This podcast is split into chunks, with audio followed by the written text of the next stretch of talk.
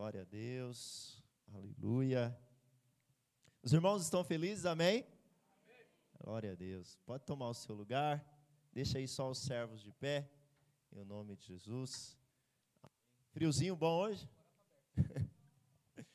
Friozinho bom hoje? Aleluia. Glória a Deus. Mas que bom que você está aqui. Amém? Que bom que você veio. Estamos muito alegres. É, estamos gratos aos irmãos. Irmãos, pela, pela fidelidade, pelo amor que cada irmão tem tido. Nós, nós esses dias de reformas, nesses dias é, de compromissos financeiros, é, tem sido muito bom olhar a vida da igreja e nós vemos irmãos que têm um coração conosco, né? Agora nós vamos para o nosso dia 15 agora, essa semana, não sei que dia dessa semana, dia 15, mas nós vamos para o nosso primeiro mês de aluguel. Nós saímos de um aluguel de 1.500, estamos indo para o aluguel de 4.500 nos primeiros meses, e essa semana é o nosso primeiro pagamento de aluguel. Aleluia. Você pode dizer aleluia por isso? Glória a Deus. Além do mais, irmãos, além do mais, irmãos, nós lá, entrega lá para o irmão lá, ali, ó, de servo. Amém. No final, fala ali com o Robson ali. Amém. Glória a Deus. Amém. Irmãos, no nós estamos Amém. Glória a Deus. Estão me ouvindo aqui? Todo mundo? Amém. Glória a Deus. Irmãos, é, estamos aí em reformas, nós não paramos, talvez você não esteja vendo, mas nós não paramos, nós continuamos. Amanhã nós vamos colocar a nossa placa aqui fora, tá bom? Então essa placa aqui na parte externa, aleluia, glória a Deus. Tem que ser uma empresa para fazer isso. E só para os irmãos terem noção, a placa aqui fora ficou 900 reais para ser colocada aqui nessa parte superior. Mas Deus vai prover e já proveu. Amém, irmãos? Então nós somos muito gratos por tudo aquilo que o Senhor tem feito, por tudo aquilo que o Senhor tem feito através da sua vida, irmãos. É através de vocês que Deus tem feito, que Deus tem operado, que Deus tem realizado. E se não fosse cada um dos irmãos colaborando, cada um dos irmãos conosco, cada um dos irmãos sendo intenso naquilo que tem sido feito, nós não estaríamos aqui. Mas nós estamos felizes, sabe?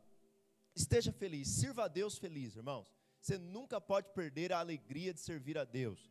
Uma das coisas que nós precisamos entender, eu li aqui no começo do culto, é que na presença do Senhor há abundância de alegria. Na presença de Deus há júbilo de alegria. Você nunca pode perder a alegria de servir a Deus. Ah, nós olhamos para a vida dos apóstolos, olhamos para a vida dos discípulos e vemos eles passando por dificuldades financeiras, por problemas, vezes nós achamos que a vida deles era uma penúria, era uma, era uma tristeza, mas isso é um engano do diabo. Na verdade, não.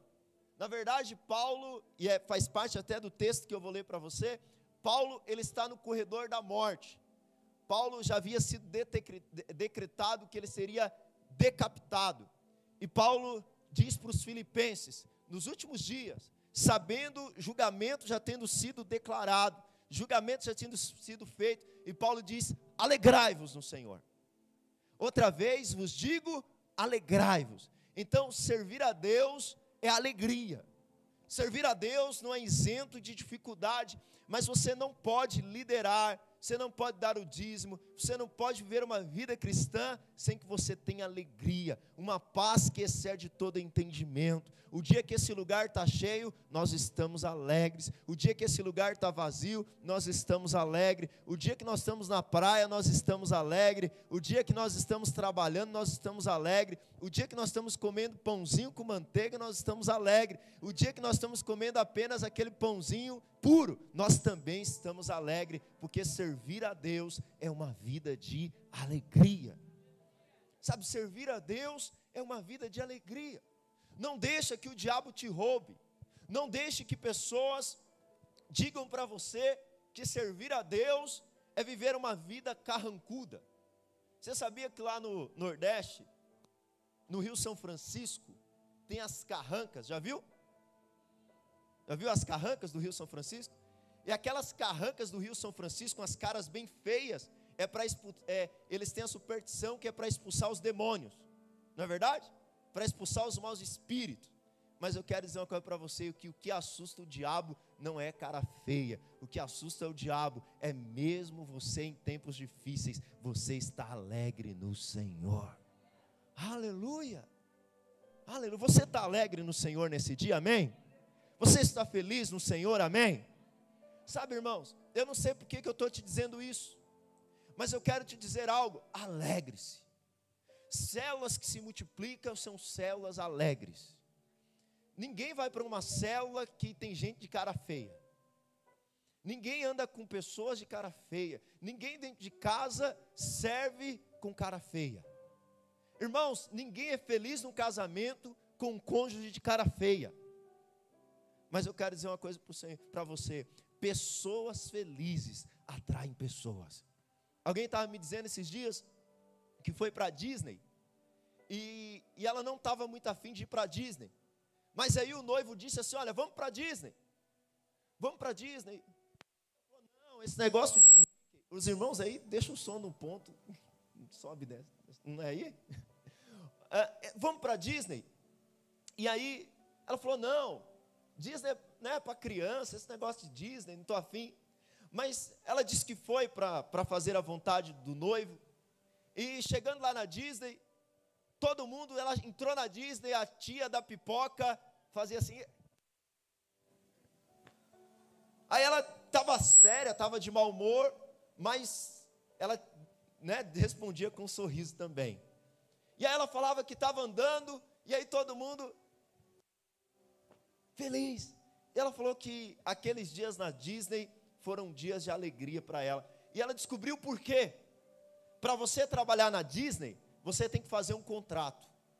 Enquanto você estiver no trabalho, você tem que ser feliz. Enquanto você estiver no trabalho, você não pode fazer cara feia. Enquanto você estiver no trabalho, você tem que ser feliz o tempo inteiro. Não importa o como que começou o seu dia, se você está TPM, se você não está. Uma das regras para você ser funcionário da Disney é esteja alegre.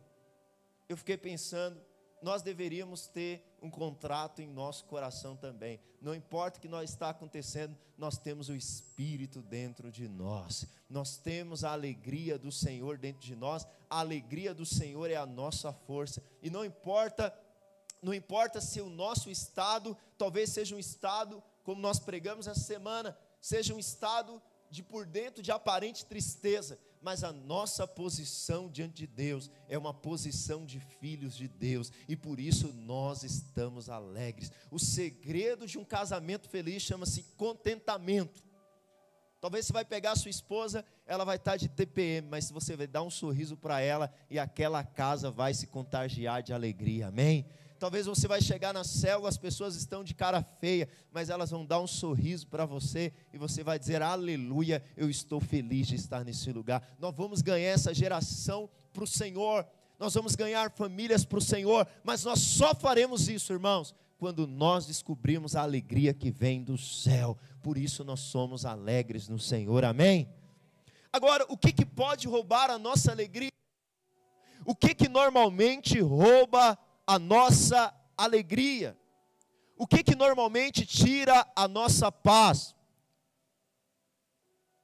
Filipenses capítulo 4, verso 6.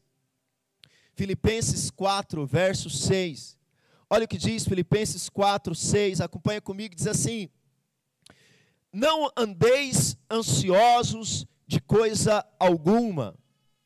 Em tudo, porém, seja conhecida diante de Deus as vossas petições, pela, pela oração e pela súplica em ação de graças.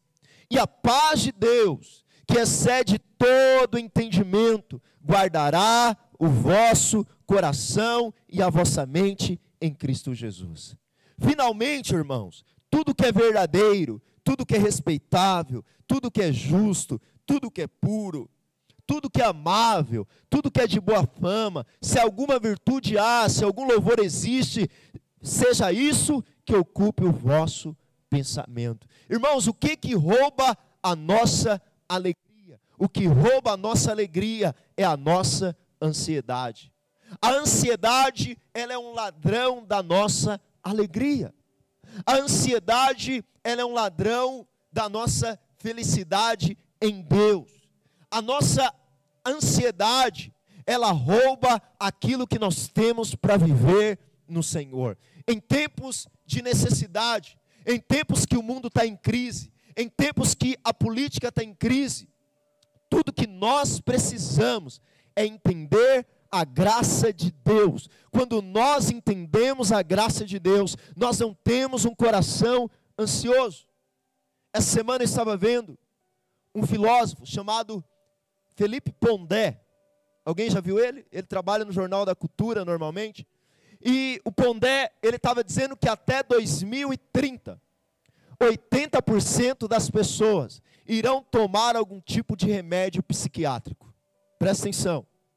Esse filósofo que estuda o comportamento humano diz que se a nossa vida continuarmos do jeito que nós estamos indo, 80% da população do Brasil estará tomando algum tipo de remédio psiquiátrico.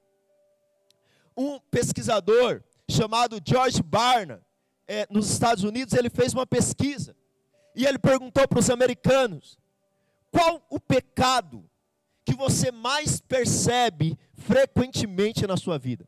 Então a pergunta era: se você hoje, cristão, vamos fazer aqui uma pesquisa também entre nós.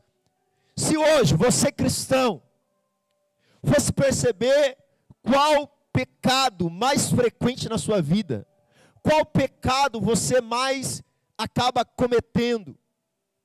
E George Barna, ele pensou que seria a pornografia.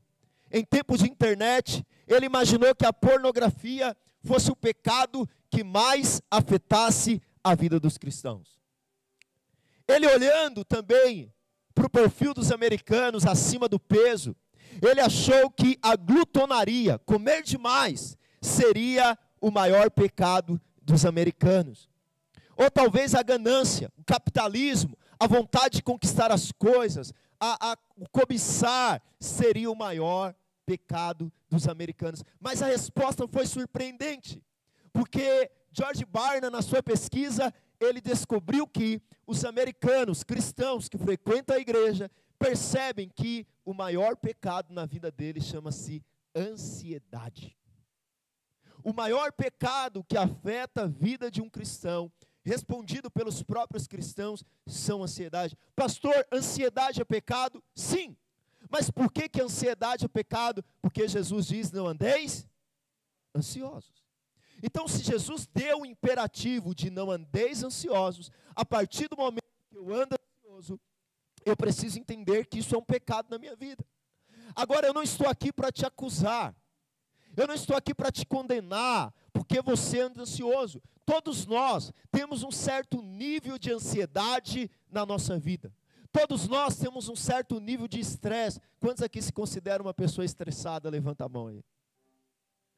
Os parece que deixaram as mãos mais baixas um pouco, as mulheres levantaram um pouquinho mais. Mas diz que toda mulher de homem de Deus é brava. Sua mulher é brava?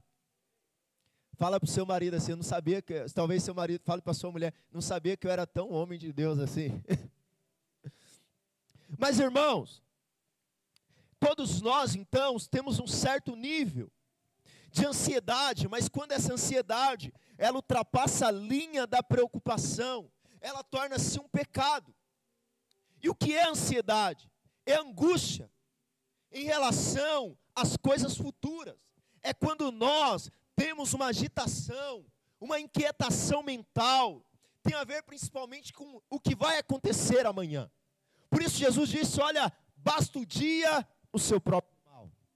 Paulo diz: Não ande ansiosos, mas pega todas as suas ansiedades, coloque diante de Deus por meio da oração, da súplica, agradecendo ao Senhor por aquilo que Ele já vai fazer na sua vida. Ocupe seu pensamento com tudo aquilo que é louvável. Irmãos, alguns, alguns elementos da ansiedade. Primeiro, insegurança. Quando você está ansioso, a impressão que dá é que tudo de ruim vai acontecer.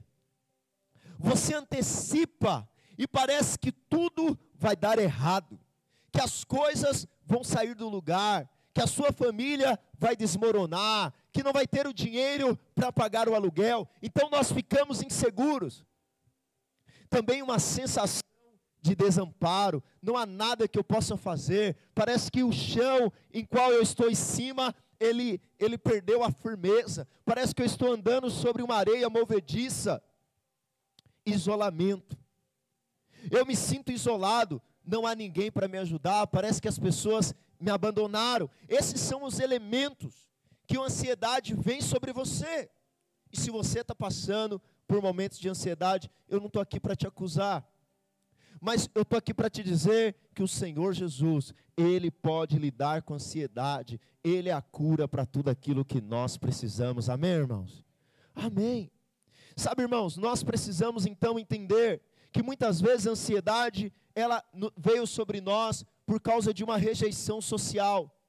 O fato de termos sido rejeitados, uma violência física, uma doença, algumas ansiedades é por desordens hormonais, por falta de hormônios, pobreza, por não ter condições, morte de alguém, de um ente querido, tudo isso são portas pelo qual a ansiedade tenta nos afetar. Pastor, mas qual o problema da ansiedade?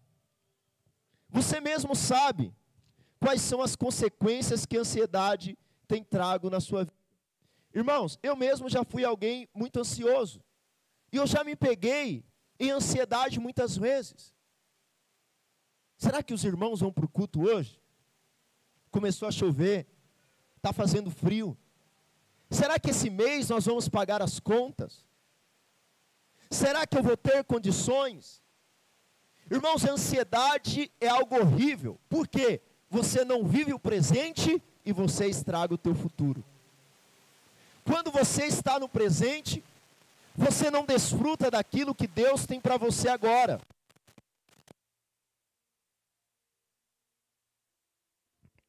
E quando você chega ao futuro, você criou expectativas erradas. Por isso nós precisamos entender e buscar em Deus vencer essa ansiedade. Mas nesses dias, quantos querem vencer toda a ansiedade na sua vida e diga amém? O segundo problema da ansiedade, além dele estragar a vida abundante que Jesus tem para você, a ansiedade ele abre espaço para o inimigo. O meio pelo qual o inimigo entra chama-se ansiedade. Interessante, quando eu me converti, eu lia muito livros daqueles movimentos de, de batalha espiritual. Então, os movimentos de batalha espiritual falava: se você pecou, o diabo vai entrar na sua vida. Então eu ficava vigiando, de repente, será que eu pequei? O que, que eu fiz? E não peque, pecar é muito ruim. Nesses livros também falava assim: ó, olhe todos os objetos da sua casa, jogue óleo sobre eles porque vai que tem um objeto consagrado, é lá que o diabo entrou. E eu falava, deixa eu ver se tem um negócio aqui. Eu lembro que eu voltei do encontro, eu joguei todos os meus CDs fora, joguei tudo que tinha e tal, porque vai que o diabo está entrando na minha vida. Sabe, irmãos? Mas uma das coisas que eu percebi, e que a Bíblia nos diz que o diabo entra, é por meio da ansiedade. Olha o que diz 1 Pedro, capítulo 5, verso 7. 1 Pedro 5, verso 7. Olha o que diz: Lançando sobre ele toda a vossa, porque ele tem cuidado de vós. Lançando sobre ele toda a vossa ansiedade, porque ele tem cuidado de. Agora, olha que interessante sede sóbrios e vigilantes. O diabo, vosso adversário, anda em derredor, como leão que ruge, procurando alguém para. Por que, que eu tenho que lançar sobre ele as minhas ansiedades? Porque, irmãos, o verso 8 diz: Porque o diabo anda em derredor, procurando alguém para devorar. Presta atenção. O diabo, nosso adversário, ele não pode atingir você se você estiver na posição de descanso. Se você estiver na posição de fé e na posição de descanso em Deus, e ele diz isso no verso 9: resisti-lhe firmes na fé, certo de que sofrimentos iguais aos vossos estão se cumprindo na vossa irmandade espalhada pelo mundo.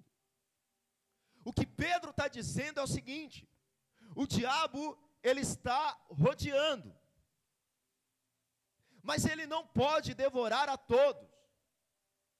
Ele só pode devorar aqueles que perdem a paz, aqueles que entram no estado de ansiedade, porque quando você entra no estado de ansiedade, o diabo ele toma a sua mente. E depois que ele toma a sua mente, ele tira a sua fé. E depois que ele tira a sua fé, ele tem todo o espaço para agir. Mas quando eu digo, eu estou passando por problemas, a minha mente está em agitação total, e ao invés dos meus pensamentos ficarem vagando, eu não vou deixar o diabo entrar, porque eu vou transformar as minhas ansiedades em orações, eu vou transformar as minhas ansiedades em súplicas, eu vou tornar as minhas ansiedades em clamor. O diabo fala: peraí, ele está sofrendo, mas ele continua descansando. ele está sofrendo, mas ele continua em paz. Mas quando você perde a sua paz, aí você abre brecha na sua mente para ele te oprimir e agora devorar você. Sabe, irmão, só vira comida do inimigo aqueles que deixam a sua mente na mão deles. Mas quando você diz, esse, e esses são dias, e dias de sofrimento, dias de necessidades, são dias que nós precisamos nos levantar e dizer: eu lanço sobre ele as minhas ansiedades eu continuo em paz. E porque eu continuo em paz, eu continuo em paz porque Ele tem cuidado de mim. Sabe, no verso 7, coloca o verso 7 para mim. 5, 7. Lançando sobre Ele toda a vossa ansiedade, porque Ele tem cuidado. Você pode erguer a sua mão e dizer assim: O Senhor tem cuidado de mim. Sabe, você que está passando por um momento financeiro difícil, você que está passando por um momento de, de, enfermidade, por um momento de problema, e eu também passo por isso. O segredo para nós é quando a nossa mente estiver agitado, é descansar e dizer: Deus tem cuidado da minha vida. Deus tem cuidado de mim e o diabo não pode entrar porque ele tem cuidado de você. Amém, irmãos? Sabe, nós precisamos então vencer a ansiedade. Pastor, como que eu venço a ansiedade? Viva no descanso. O segredo para nós vencermos a ansiedade chama-se descanso. A vontade de Deus é que você descanse. E quando eu falo descanso, eu não estou falando de deixar de trabalhar. Quando eu falo descanso, eu não estou falando de você viver passivamente. Quando eu falo descanso, eu estou me referindo àquele descanso que procede da sua alma. Irmãos, porque vamos ser sinceros, alguém desempregado descansar é difícil, é ou não é? Então, descanso não tem a ver com a ausência de trabalho. Descanso tem a ver com o estado da sua alma. Às vezes você trabalha o dia inteiro, mas quando você permanece no Senhor, você chega na sua casa, você deita na sua cama e você descansa. Mas quando você está ansioso, você faz um trabalho braçal. Você faz um trabalho o dia inteiro, pode carregar tijolo o dia inteiro, mas a sua mente permanece a mil e você não consegue dormir. Quantos já passaram por isso, irmãos? Você fala, eu trabalhei tanto. Fiz tanto hoje, fui para a academia, corri, andei, mas parece que a minha mente continua mil, porque descanso não tem a ver com ficar sem trabalhar. Descanso tem a ver com estado interior. E eu quero dizer uma coisa para você: você quer vencer a ansiedade? Viva no descanso. Irmãos, muitas vezes o diabo coloca na nossa mente que nós precisamos ter uma vida atribulada uma vida sem paz, uma vida perturbada. Mas irmãos, esse não é o descanso de Deus. Sabe, aquele ambiente, eu, eu mesmo eu não gosto de ambiente de gritaria. Sabe ambiente de gritaria? Eu não gosto. Sabe, eu não gosto de ambiente tumultuado, irmãos. Sabe por quê? Porque eu creio que Deus nos fez. E a primeira coisa, no primeiro dia do homem, Deus não deu trabalho para ele. Primeiro dia da semana, eu imagino Adão dizendo: Deus, eu estou novinho em folha, o que, que nós vamos fazer? E Deus diz: Hoje você foi criado no sexto dia. Qual que é o primeiro dia, Deus? O que, que nós vamos fazer? Hoje você não vai dar nome nos animais. Hoje você não vai ver a flora. Hoje não. Hoje é dia do descanso. O primeiro dia do homem foi o dia do descanso. Por isso Deus quer que você descanse. Irmãos, a vida com Deus é uma vida de descanso. A vida com Deus é uma vida de paz. Eu estou aqui para te dizer algo para você. Evangelho é boas novas. E a verdadeira palavra do Evangelho traz descanso na sua alma. Sabe, nós precisamos ter esse descanso. Hebreus 4, 9. Hebreus capítulo 4, verso 9. Olha o que diz Hebreus 4, 9. Portanto, resta um repouso para o povo de Deus, porque aquele que entrou no descanso de Deus, também ele mesmo descansou das suas obras, como Deus das suas. Qual que é o nosso esforço agora, irmãos? Alguém está aí no versículo? Qual que é o nosso esforço? Esforcemos-nos para quê? Esforcemos-nos, pois, para entrar naquele descanso, a fim de que ninguém caia, segundo o mesmo exemplo da desobediência. Parece um paradoxo. Hoje eu vou me esforçar, mas vou me esforçar para quê, pastor? Eu vou me esforçar para para descansar. Eu vou me esforçar para descansar. Eu vou me esforçar para ter uma vida em paz. Eu vou me esforçar para não decair da graça de Deus. Porque toda vez que eu perdo a, perco a paz, eu caio da graça. Ele está dizendo do exemplo da desobediência. Mas quem foi que desobedeceu? Quem desobedeceu foi o povo de Israel. O povo de Israel, Deus tinha Canaã deles. Eles eram escravos no Egito. Passaram ali 400 anos. Mas agora Deus tira eles da escravidão, passa pelo deserto, e agora Deus quer colocar em Canaã. Canaã não é o céu, irmãos, para você. Canaã não é o céu, Canaã é lugar de descanso. E quando eles chegam em Canaã, qual o problema deles? Eles são incrédulos que Deus podia dar descanso. Sabe, todo mês Deus nos coloca diante da nossa Canaã. Todo dia ao nos levantar, Deus nos coloca diante da nossa Canaã. E Deus diz: você tem duas opções: ficar preocupado, acreditar que esse mês vai faltar, ou você entrar no meu descanso. Você tem duas opções: crer que eu sou com você, crer que eu estou cuidando de você, ou passar mais um mês preocupado. Mas nós nos esforçamos para entrar no descanso. Aleluia! Sabe, irmãos, eu não vou dizer para você que eu descanso no automático. Tem dias que eu amanheço a mil com as coisas da igreja. Talvez você, os bastidores, contas, as coisas, sabe, problemas, e a minha cabeça fica mil. Mas aí tem minha vida familiar também, assim como a sua. Tem o meu trabalho, não é fácil descansar sendo professor, dando aula para adolescentes.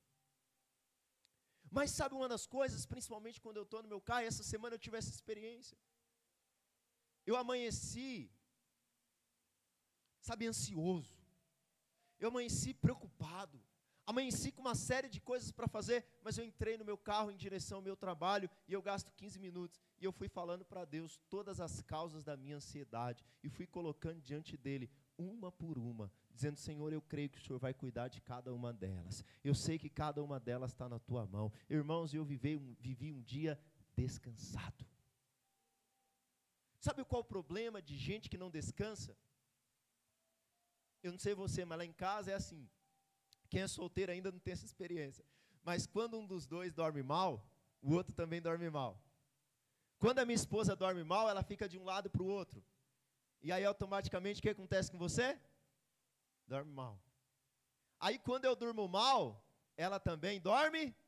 Aí amanhece os dois cansado. Gente que não descansa, tira descanso dos outros.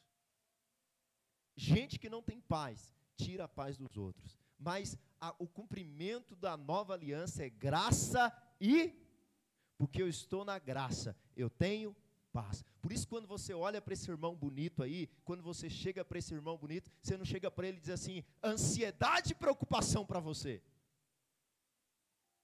Talvez você já até se acostumou e virou uma religiosidade, mas o que, que você diz para ele? Graça e.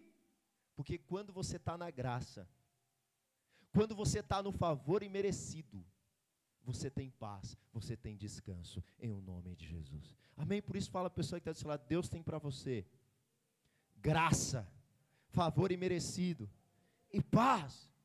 Sabe, irmãos, Jesus disse que bem-aventurados são os pacificadores. Presta atenção.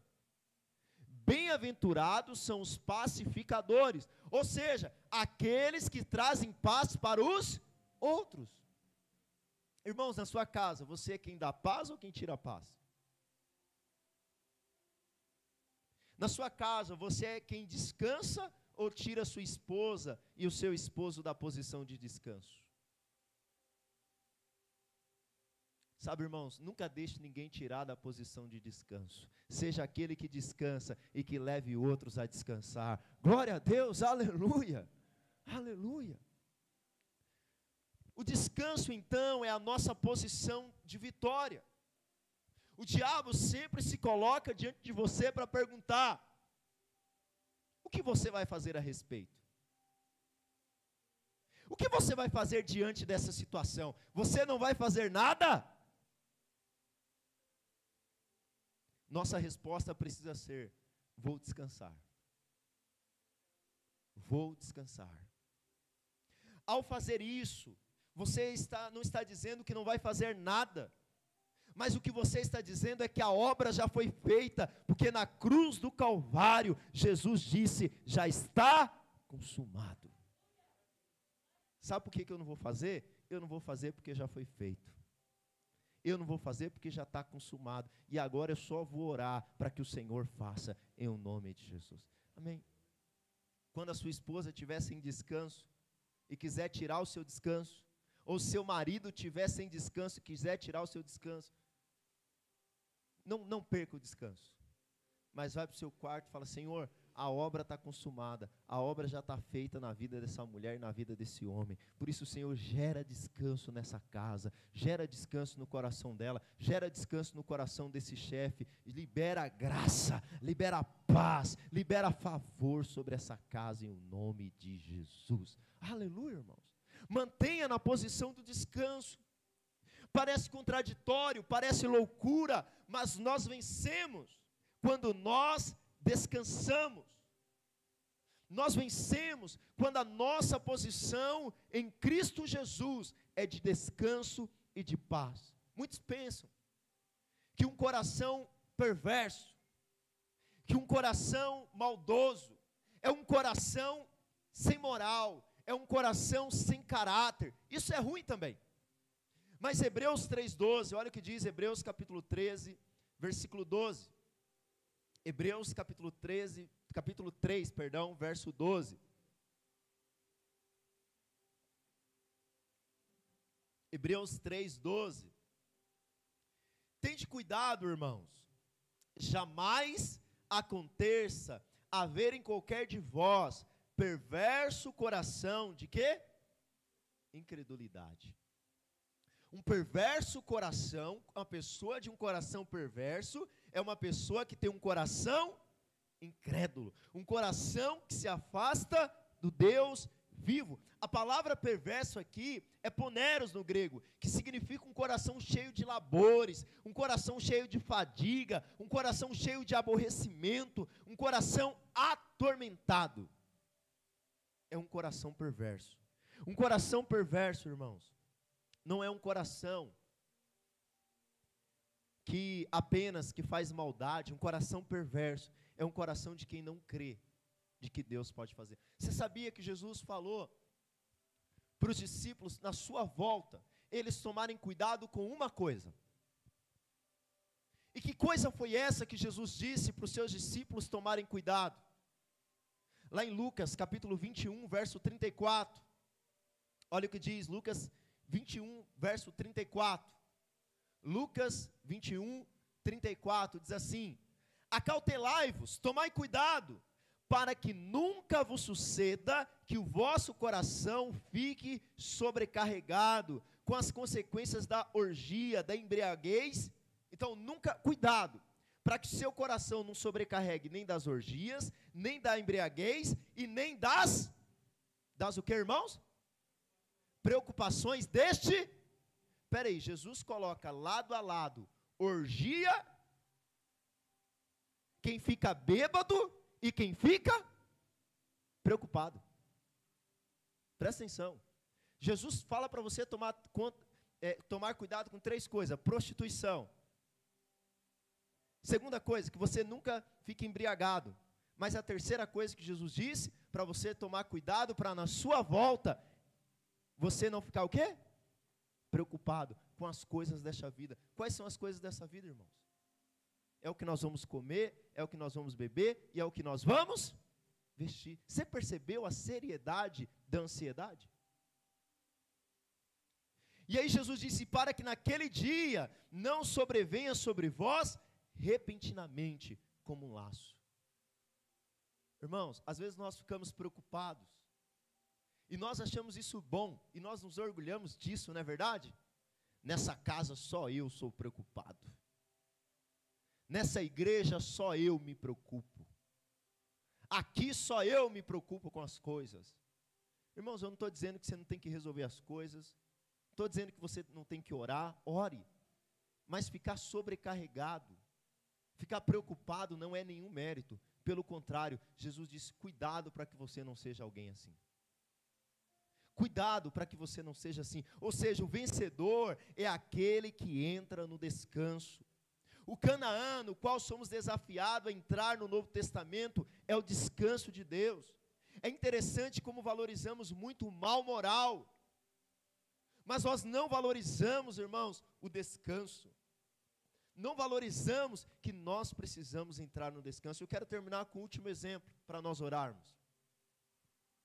Quando o homem pecou, antes dele pecar, Deus já tinha estabelecido o trabalho. Tem aquela frase que fala assim: Ah, se eu descobrisse quem inventou o trabalho. Pois quem inventou o trabalho foi Deus. Antes mesmo do homem pecar e do homem cair, Deus disse ao homem para que ele trabalhasse e cuidasse do jardim. Deus estabeleceu um dia para que ele descansasse, mas esse dia é apenas um símbolo de que nós devemos viver no descanso. O, des o teu descanso, irmão, não pode ser só o domingo. O teu descanso não pode ser só o sábado. O teu descanso tem que ser todos os dias. Não importa onde você está trabalhando, você tem que estar descansado no Senhor. Esse é o segredo de você vencer a ansiedade. Mas você sabe o que é interessante? Que a, até ali, antes de Deus liberar as maldições por causa do pecado, Deus não tinha falado a respeito do suor do homem ainda. Mas em Gênesis 3,17, quando Deus vai falar as maldições, e Deus fala que a mulher sofreria, do, sofreria dores de parto, que a serpente iria rastejar, Deus fala das maldições para o homem. E olha o que diz o verso 17: E Adão disse: Visto que atendeste a voz da tua mulher, e comeste da árvore que eu te ordenara que não comesse, maldita é a terra por tua causa, com fadigas, cansaço, obterás dela o sustento durante os dias da tua vida. Ela te produzirá também cardos e abrolhos, ou seja, espinhos, e tu comerás a erva do campo. No suor do teu rosto comerás o pão, o teu pão, até que tornes a terra, pois delas foste formada, porque tu és pó, e ao pó tornarás. Espera aí, comer do suor do rosto é bênção ou maldição? Eu vou te perguntar de novo. Comer do suor do rosto é bênção ou maldição?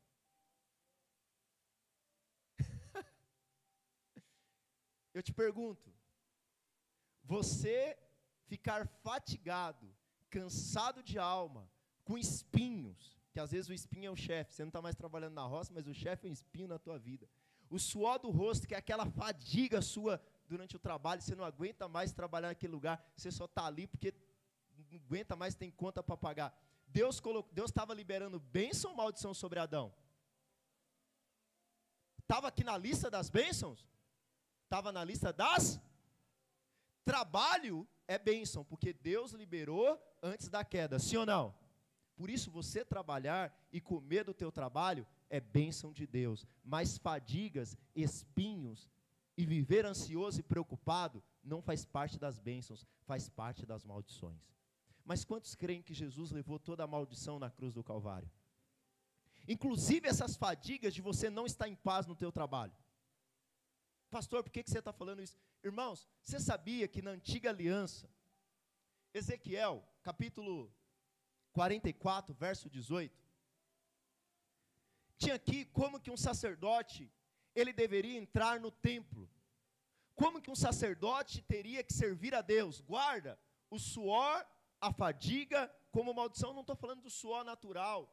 Eu estou falando das fadigas e dos cansaços que você tem, das preocupações que você tem. Tiaras de linhos que lhe estarão, é, 44, 18. Tiaras de linhos lhe estarão sobre a cabeça, e calções de linho sobre as coxas, não se cingirão a ponto de lhe vir. Sabe como que o sacerdote tinha que servir no Santo dos Santos? Ele não podia suar.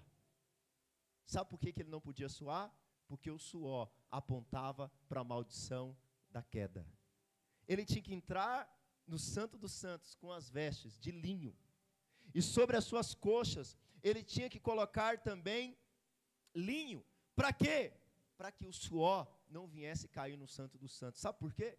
Porque suor era sinal de maldição. Aqui aponta para uma coisa: a obra de Deus nunca é feita com base no suor. Você nunca deveria servir a Deus com base no cansaço. Você nunca deveria servir a Deus com base na fadiga, mas você deveria servir a Deus com alegria.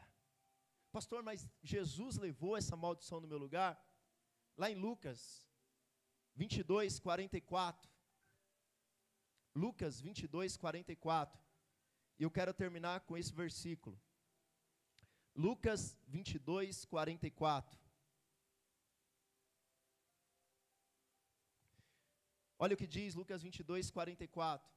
Aqui Jesus está para ser entregue às autoridades, aos sacerdotes, a ser julgados, entregue a Pilatos e crucificado. Mas aqui ele já começa a te livrar das maldições. E olha o que diz: estando em agonia. Lembra que o homem ele produziria para comer com fadiga, com agonia lá em Gênesis. Agora Jesus no Getsemane, ele se coloca no nosso lugar, e estando ele em agonia. Irmãos, quem está ansioso? Quantos aqui já tiveram ansioso? É uma situação agoniante, é ou não é? Mas Jesus ali orando, para que, se possível, passe dele aquele cálice, ele estava em. Então ele orou mais intensamente, e aconteceu que, que com ele o que, irmãos? Aconteceu que o seu aconteceu que o seu suor se tornou como gotas de sangue caindo sobre a terra. Eu quero te dizer que até a maldição de viver sobre agonia, até a maldição de viver sobre fadiga, até a maldição de viver sem paz, quando Jesus orou intensamente, ele já levou suas maldições. Você não precisa viver uma vida sem paz. Você não precisa viver uma vida sem alegria. Não estou te dizendo que você não vai passar por dificuldade. Não estou te dizendo que vai ser mamãozinho com açúcar. E você não ouviu isso de mim. O que estou te dizendo é: você vai passar por problemas, mas você vai ter a paz que excede todo entendimento, a partir do momento que você viver no descanso. Se você fosse um homem rico, e agora você está morrendo, e você fosse deixado, você vai deixar o bem mais precioso para os seus parentes, para a sua família, o que você deixaria? Os irmãos do louvor podem vir aqui. Se você tivesse no último momento da sua vida, o que, que você deixaria? Mas sabe o que Jesus deixou? João 14, 26. Fique de pé no seu lugar. João 14, 26. Olha o que ele diz. João 14, 26. Imagina que você está, último momento da sua vida, último momento para se entregar. Olha o que ele deixou para nós. Deixo-vos a paz, a minha paz vos dou. Não vos la dou como dá o mundo. Não se turbe o vosso coração. Não fique preocupado, nem se atemorize. João 14, 26. Foi isso que Jesus deixou para você. Jesus deixou para você graça e deixou para você paz. Tudo que o diabo quer é roubar a sua paz. Por isso, no dia de enfermidades, no dia de problemas, no dia de dificuldades, nunca deixe que o diabo roube a sua paz. Nunca deixe que o diabo roube a sua alegria. E se você entrou aqui, talvez a sua ansiedade de ordem fisiológica, eu creio que o Senhor pode curar. Nada de errado você procurar um médico, um psicólogo, nada de errado. Mas eu creio que o Senhor pode liberar cura. Mas se o diabo tem roubado a sua paz, a sua alegria, tem te deixado ansioso, eu quero te chamar para a posição de descanso. Eu quero te chamar para a posição de alegria nesses dias. Eu queria que você que nesses dias tem enfrentado problemas de ansiedade,